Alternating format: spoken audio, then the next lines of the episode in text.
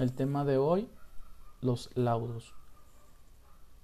En nuestro derecho laboral se entiende por laudos a la resolución definitiva que dictan las juntas de conciliación y arbitraje, próximamente tribunales eh, laborales, para poner fin a un conflicto de trabajo, ya sea justificado, económico, en la que se, en la que se decide la controversia en lo principal, después de que se ha agotado el procedimiento señalado por la ley.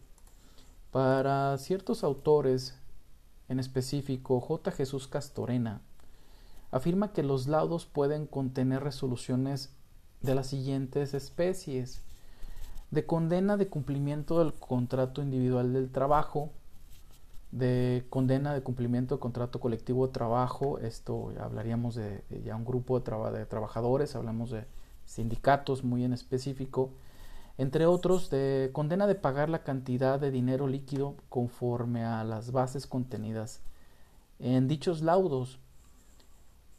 Para cumplir los laudos en los puntos resolutivos de un lado condenatorio se deben especificar el plazo por el cual el demandado debe dar cumplimiento al fallo de la autoridad y este debería, debería estar dentro de las 72 horas siguientes a dicho pronunciamiento.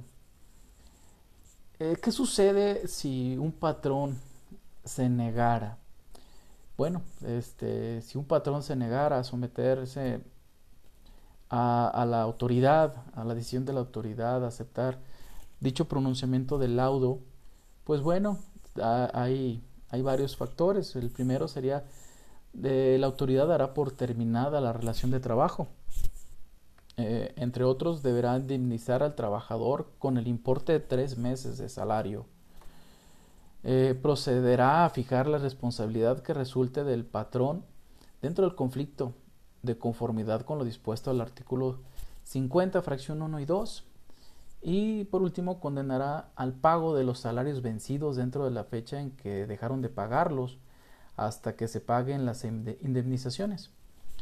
Como ven, este, hay una protección muy ah, magnífica, por no decirlo más inclinada al, trabajador, de tener esta, esta ley que la pueda amparar. Obviamente un laudo, eh, la resolución del laudo también cuando es perjudicial o que no, no conviene a la parte actora, en este caso al trabajador, pues bueno, le quedará por impugnar el último recurso, que bien sabemos que es el, amparo, un amparo indirecto, para pronunciarse que no está de acuerdo en, lo, en el laudo que se le formuló.